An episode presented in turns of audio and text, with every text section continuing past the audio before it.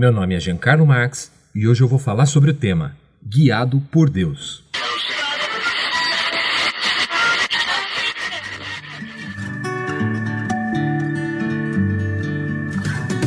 Você está ouvindo da Crentaços Produções Subversivas.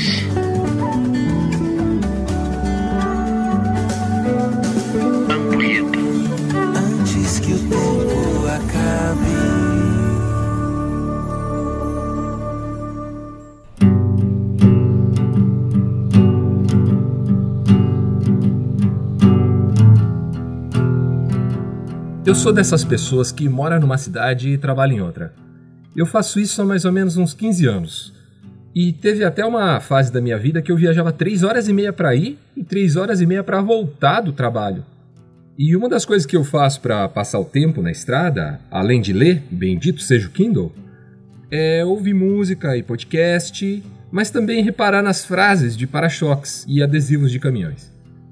Uma das frases mais recorrentes é a clássica: dirigido por mim, guiado por Deus.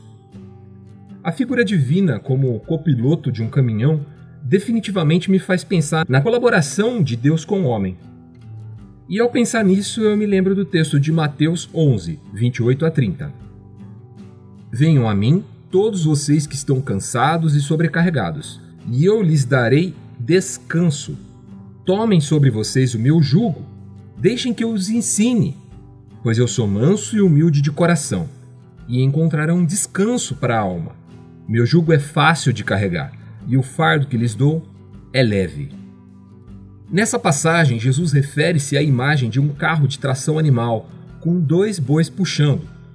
O jugo, que também é conhecido como canga, é uma peça de madeira bem pesada que une os dois animais na tarefa de puxar o carro com uma carreta ou um arado, que aqui ele chama de fardo. Não sei se você já ouviu falar nisso, mas a forma mais eficaz de domar um boi jovem e acostumá-lo ao trabalho é colocando junto com um boi mais velho e manso. O boi manso vai acompanhar pacientemente o passo do boi mais novo. Vai submeter-se ao seu ritmo, não vai forçá-lo demais. Vai parar quando ele parar, acelerar quando ele acelerar. Diferente do que acontece se você colocar dois bois jovens e rebeldes juntos. Cada um vai querer impor ao outro seu próprio ritmo e direção.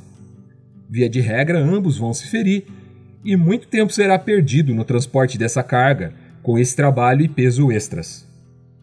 É sobre isso que Jesus está falando quando diz sobre si mesmo: sou manso e humilde de coração. O mestre não se coloca aqui na condição do condutor do carro de bois, mas sim como um simples trabalhador como nós. Um boi que caminha ao nosso lado, no nosso ritmo, respeitando nossas limitações e nos ensinando, a fim de que nos tornemos também mansos e humildes para ensinarmos outros. Nesse sentido, a frase de caminhão faz todo sentido. Colaborar, trabalhar junto. Pense num chapa experiente, que conhece as estradas todas como a palma de sua mão, sabe desviar do trânsito, tomar atalhos, se evitar os pedágios muito onerosos, sabe dar os melhores nós e carrega o caminhão com a agilidade de um atleta olímpico. Ele colabora com o motorista. Trabalhar com um parceiro desses é o sonho de qualquer caminhoneiro. Jesus de fato nos convida para uma parceria desse tipo. Isso não significa que deixaremos de trabalhar de modo algum. O fato é que ao trabalhar na colaboração dele, não seremos fatigados, mas o nosso trabalho se tornará em descanso para a alma, com um jugo fácil, e um fardo permanecerá impressionantemente leve. Essa é a parceria na qual ele assume total responsabilidade e todo o ônus, enquanto você é alentado com sua doce, incomparável e revigorante presença. E o que você precisa fazer? Tome o jugo dele e aprenda com ele. E quando estiver diante de um trabalho que te pareça penoso demais, lembre-se: o seu parceiro é dos bons. Um forte abraço e até o próximo Ampulheta.